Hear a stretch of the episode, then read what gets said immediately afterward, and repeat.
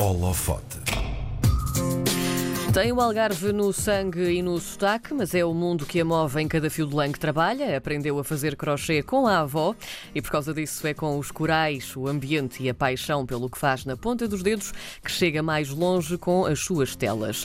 É artista têxtil, apaixonada por corais e pela sua importância, levou o seu trabalho até Londres, embelezando o aeroporto de Heathrow. No holofote de hoje, temos no Algarve, por telefone, a Vanessa Barragão. Olá, Vanessa, sejas muito bem-vinda. Olá, bom dia.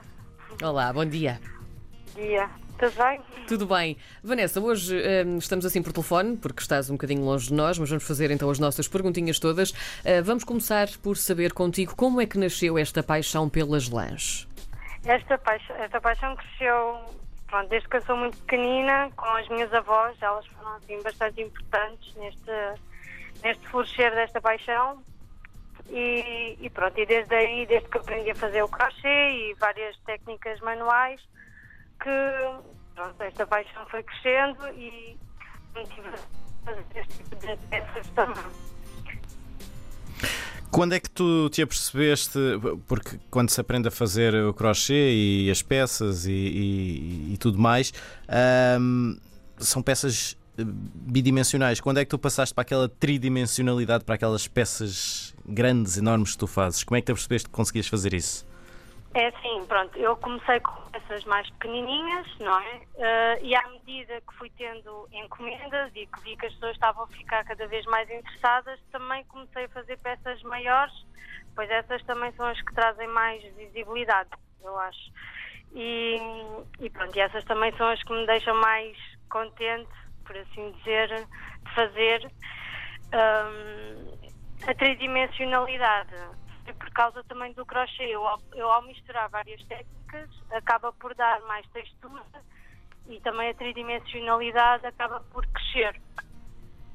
Eh, Vanessa, parte da tua preocupação ambiental passa também pelas lãs que usas, porque são restos das fábricas têxteis, não é? Que de outra forma seriam desperdiçadas. Como é que começaste a recolher esta matéria-prima e a usá-la nos teus trabalhos?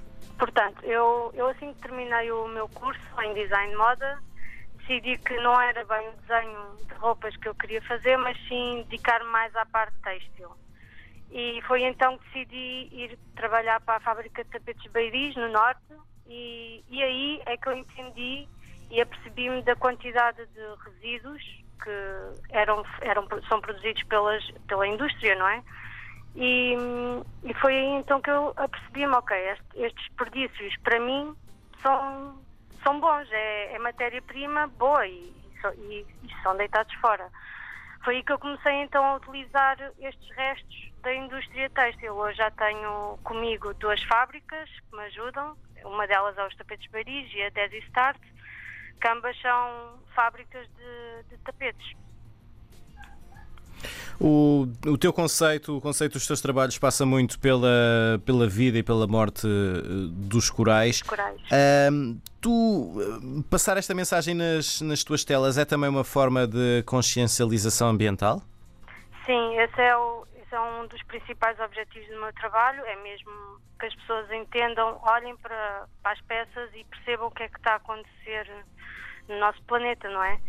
E também daí eu utilizar as lãs recicladas para, para tentar despertar alguma consciência nas pessoas e tentar que os jovens criadores e todas as pessoas entendam que para criarmos coisas podemos também buscar lixo, o que é o lixo de uns, para nós pode ser uh, o ponto de partida, não é? Então acho que é importante esta reutilização, esta reciclagem para tentarmos ajudar o nosso planeta, pois os corais é só um exemplo de um ecossistema que está que pode vir a desaparecer.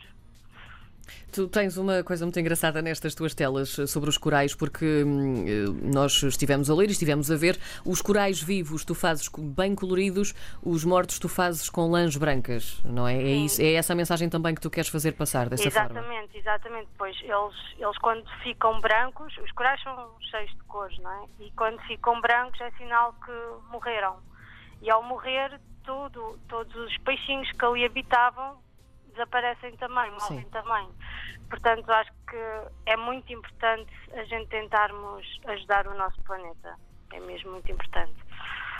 No verão passado, tu tiveste uma tela enorme em lã que representa o mapa mundo no aeroporto de Heathrow, em Londres. Uh, 12 metros quadrados, 40 quilos, 520 horas de trabalho. Uh, que ideia, que conceito é que quiseste passar com esta tela? Portanto, este trabalho foi comissionado pelo, pelo aeroporto de Heathrow e pelos Kew Gardens. E então tentámos fazer, pronto, eles queriam, eles já tinham uma ideia que queriam o planeta, um, um mapa mundo, Uh, então o que se tentou fazer ali foi, eu fui tentar com os Kew Gardens entender espécies de plantas também que estejam em vias de extinção, estejam a ser uh, ameaçadas neste momento e tentámos incluir nos principais pontos de ligação do aeroporto plantas desses mesmos locais. Então foram recriados também plantas com, a, com, com diferentes técnicas, crochê, feltragem, para hum, serem incluídos nesses tais continentes. E pronto, e no mar tem então os corais também. Uh, qual é que é o significado que tem para ti uh, este e também para o teu trabalho esta projeção internacional?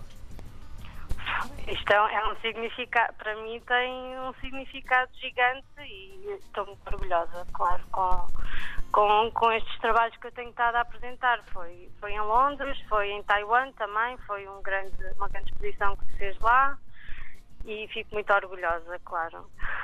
Continuas a ser requisitada internacionalmente? Há, há hum, projetos assim para os próximos tempos, já em trabalho? Sim, sim, sim. Este ano já está todo mais ou menos agendado, com trabalhos em diversas partes, também muitos clientes particulares que apoiam a, a minha arte e eu fico muito grata por isso. Um, a nível de instituições também temos alguns também temos alguns projetos para este ano que ainda não posso revelar. É tudo segredo é tudo ainda. Segredo. Um, Van... segredo. Vanessa, diz-me então algo que possas dizer. Onde é que podemos ver os teus trabalhos? Onde é que os nossos ouvintes também podem espreitar os teus trabalhos? Portanto, a internet é o meu principal ponto de, para divulgação. No Instagram é onde eu publico todos os dias imagens do que estou a fazer e do processo criativo, um, que é Vanessa Barragão uh, underscore work. E depois também tenho o meu site, que é vanessabarragão.com. Aí só tenho mais imagens do, do que já foi feito e agora tenho o meu ateliê em Albufeira, na zona da Torre da Medronheira, que quem quiser visitar pode também aparecer. Está tudo encaminhado, não é? Na verdade. Sim. Vai ser um 2020 em grande. Eu espero que sim. Ainda bem. Vanessa, muito obrigada. Obrigada eu. Por teres feito parte deste contacto. nosso holofote de hoje. Obrigado, Vanessa. Okay, Vanessa Barragão, artista têxtil com projeção internacional.